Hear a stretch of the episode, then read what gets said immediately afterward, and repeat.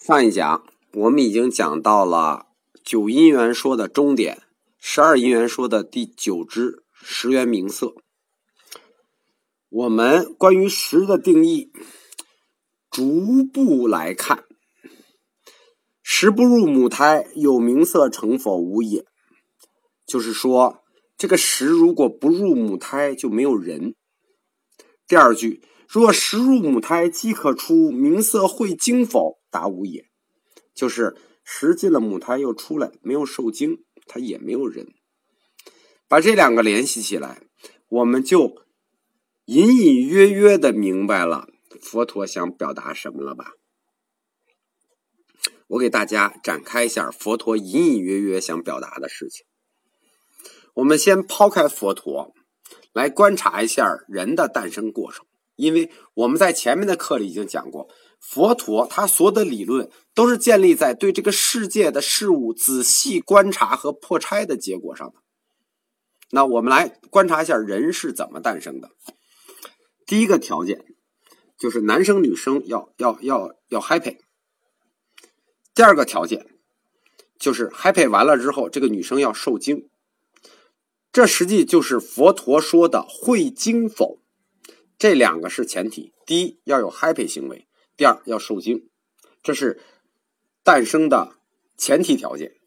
但是在这个过程里，佛教对事物的观察非常非常的细，就细到什么地步呢？佛陀佛教思想家发现啊，happy 归 happy，但不是每次都能怀孕，就是每次都有经这个过程，但是不是每次都会经否？那为什么有的 happy 就会精，有的 happy 它就不会精呢？我们现在当然就觉得这是个很简单的问题，什么精子呀、卵子呀、排卵期呀，什么不拉不拉不拉概率问题啊，我们就就随便说呗。就好多这都是生物学问题，而且，但是佛陀时代观察人的诞生，他最多观察到 happy 这个动作问题和这个会精否的这个这个物理学问题，他们不能理解的是这些生物学问题。我们说过啊，佛陀所有的理论全是建立在物理观察上的和物理运动上的，所有的化学运动、生物学运动，他们都没有使用，他们也没观察到。关于这个事实，什么事实呢？就是两个人 happy，有的时候怎么 happy 都不生，有的时候 happy 一次就生了。这个问题，佛教思想家他没有找到他们之间的必然规律啊。就是这这这这什么原因呢？为什么你们 happy 就一下就生了，有的 happy 好多年他也不生？就是在他们的认知领域里啊，无法解释，困惑呀。所以佛教哲学家他就通过一套类比假说，就是类比，比如说动物啊什么，他就类比假说出一套模型来，来解释生孩子和 happy 之间的。必然规律问题，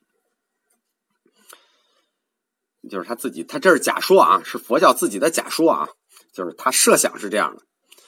佛教他观察到人从小长大这个过程，哎，从小孩一起长大，所以佛教设计出一个叫极小人的概念来，就是非常小、非常小的人而且是个完整人就是眼耳鼻，就是人的小版迷你人不是受精卵的概念啊，因为佛陀那个时代他还没有这个科技想象力，什么受精卵他没有这个概念，他想象的是个极小人。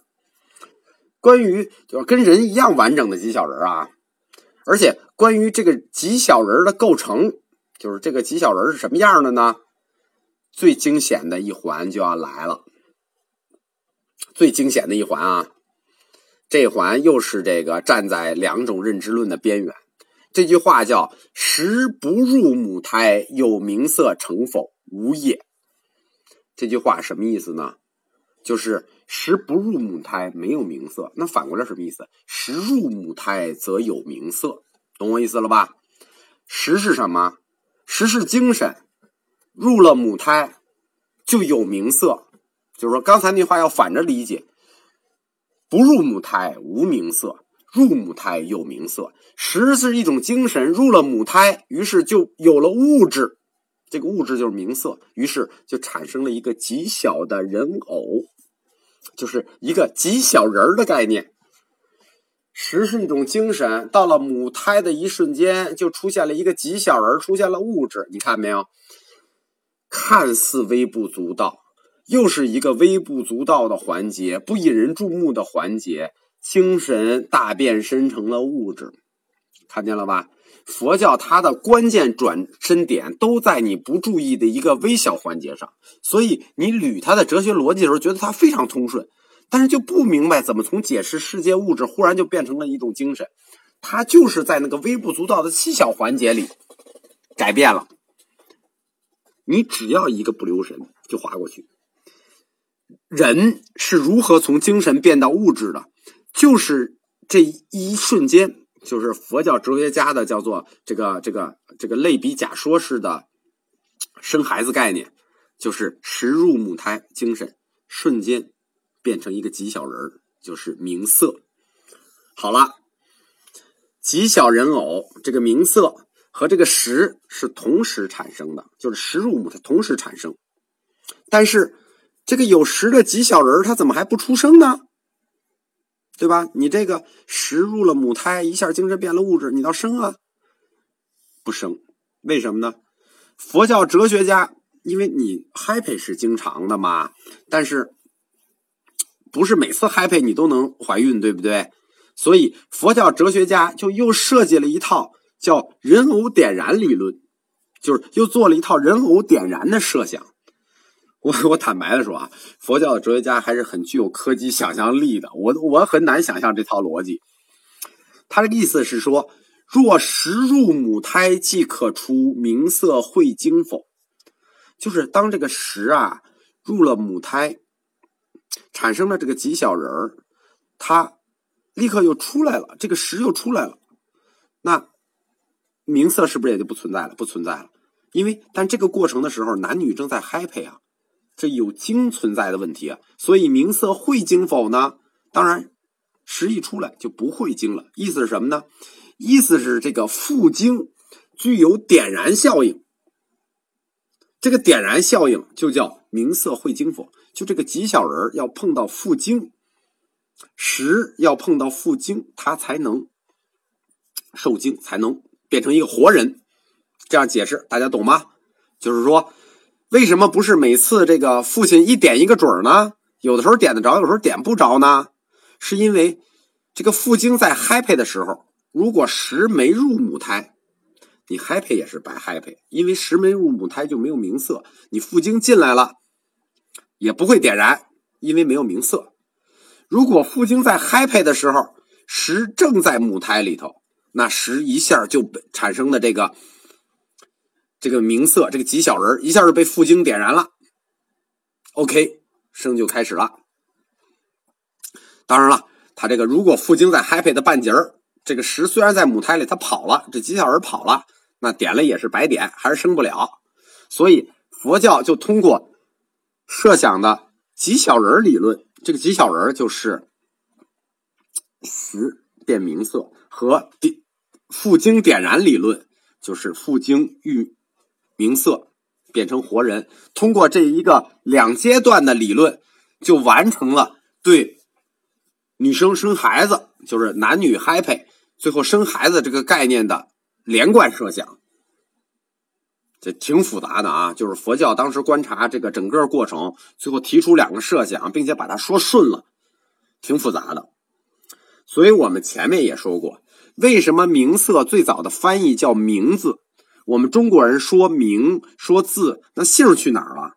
其实这个姓就是佛教里头这个复精进入母胎会精否这个过程，就是点燃过程决定的。实虽然进了母胎。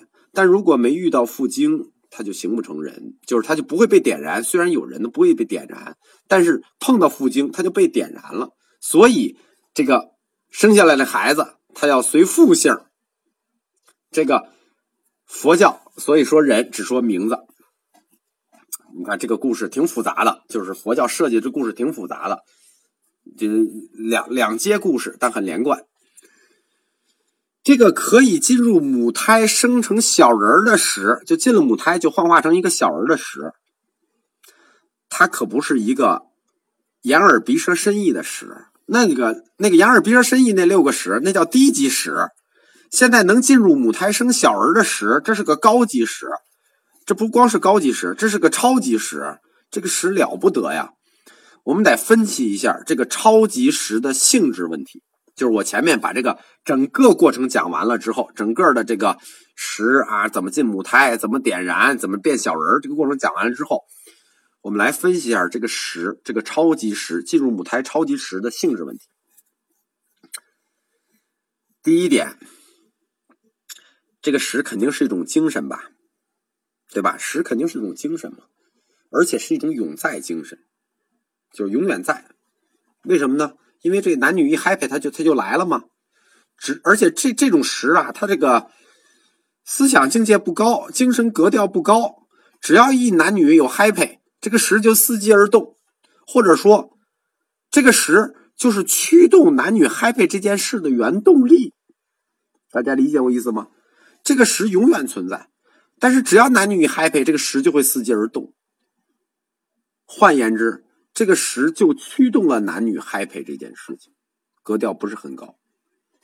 第二点，这个石它还可以运动，为什么呀？因为你看，它一会儿进母胎，它一会儿又跑出来，一会儿进母胎，一会儿又跑出来，一种精神又在空间里头还运动，这就可怕了。精神在空间里运动这个概念很可怕，什么意思？物质在空间里运动，我们好理解。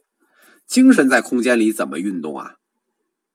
精神运动，而且这个石的运动方向还很很单一，它这个运动方向就是母胎，就是要去母胎。他一看见男女 happy 这事儿发生，就直奔母胎而去。所以这点就很难下定义啊。你物质运动好定义，精神怎么运动？所以我们认为这个石，它具有精神和物质的两重性。第一点。是这个石是一种永在精神。第二点是这个石是一种精神物质两重性的东西，所以它既可以运动，又又那个又是精神。第三，这个超级石是人能形成的根本原因。现在我们分析这个石已经跟阿赖耶识很像很像。这个超级石不入母胎就不能成人。光有父精在那儿点，天天点，天天 happy 没有用，点了白点。这里头，佛教哲学家含糊的认识到了一点，就是佛教哲学家含糊到认识一点，就是我们在说十的第一个性质的时候，是说这个十的精神格调不高，只要有男女生意 happy，他就伺机而动，准备运动，准备去母胎。但是呢？佛教哲学家含糊的认识到这一点，这个石恐怕不是伺机而动的，因为男女 happy 这件事情不是单纯的 happy。佛教哲学家已经意识到了，这个要 happy 的石和要 happy 的形可能是同时发生的，但是他就没有细去就剖析这点，因为这已经进入了可以说现代性学领域了。佛教哲学家他们就比较含糊这一点。但他认识到了，根据我们对这个超时的分析，就是分析这三点，认为可能有两种结果。如果这个时是一个单纯的精神，就是我们说这是一个精神，随男女的 happy 伺机而动，那这个精神是什么？实际就是人类不灭的性意识，对吧？它随男女的 happy 伺机而动，它是人类不灭的性意识，是一个纯精神。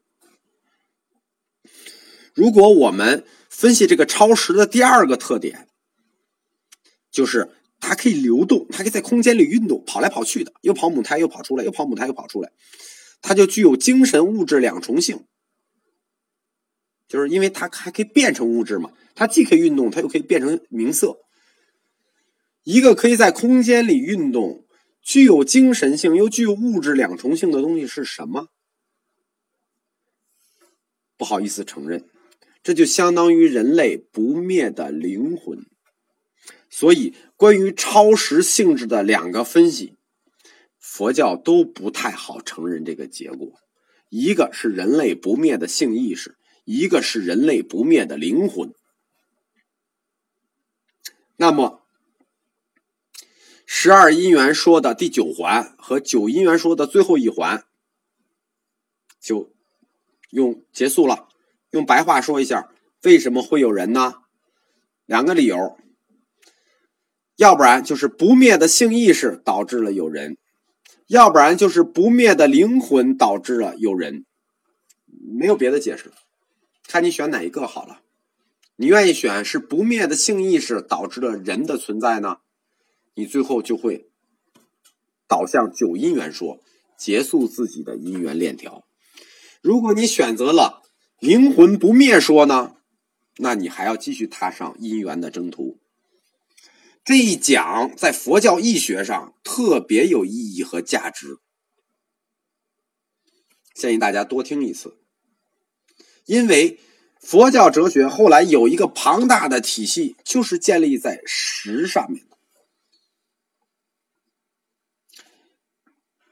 佛教是以反对神、神创世为目的的，但是在他的十二因缘链条里。在反对神的同时，他又引入了灵魂这个概念。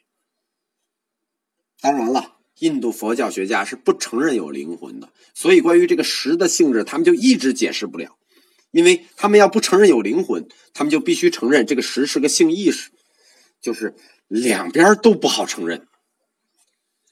那么下一讲，我们讲一下九因缘说，就是这到这个十缘名色的时候，九因缘。